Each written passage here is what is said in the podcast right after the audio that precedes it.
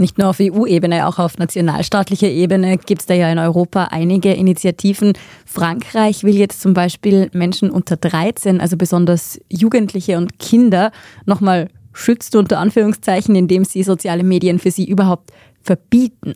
Wie soll denn das ablaufen? Guter Punkt. Ist meiner persönlichen Meinung nach ein bisschen Populismus und habe ich mir jetzt auch von Expertinnen Meinung ein bisschen bestätigen lassen. Es war aber witzig, weil wir hatten eine Geschichte dazu und in den Kommentaren war tatsächlich laut zu hören, dass es sehr unterstützt wird, dieses Verbot auch gern auf 18 Jahre erhöhen kann und EU-weit und weltweit.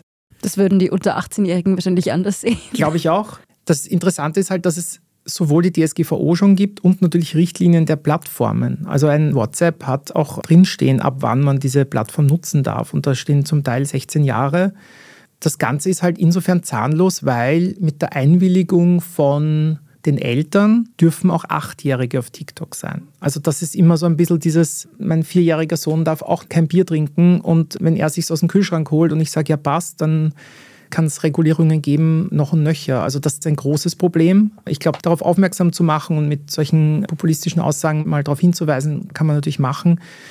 Meiner Meinung nach würde mehr helfen und auch das wurde mir von schlaueren Menschen auch bestätigt, dass Medienkompetenz halt einfach in diesem Zusammenhang viel mehr hilft. Also Medienkompetenz bei den Kindern, Thema Fake News, Desinformation, Sachen hinterfragen, eine zweite Quelle suchen, whatever gibt es ganz viele Möglichkeiten.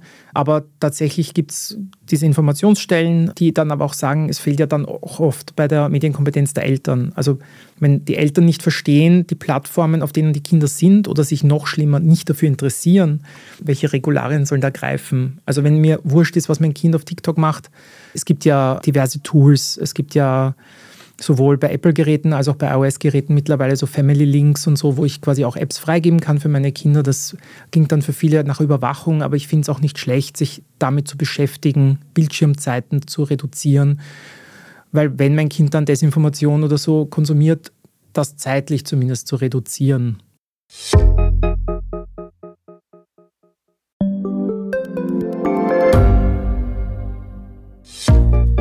Was unternimmt Österreich eigentlich gegen den Klimawandel?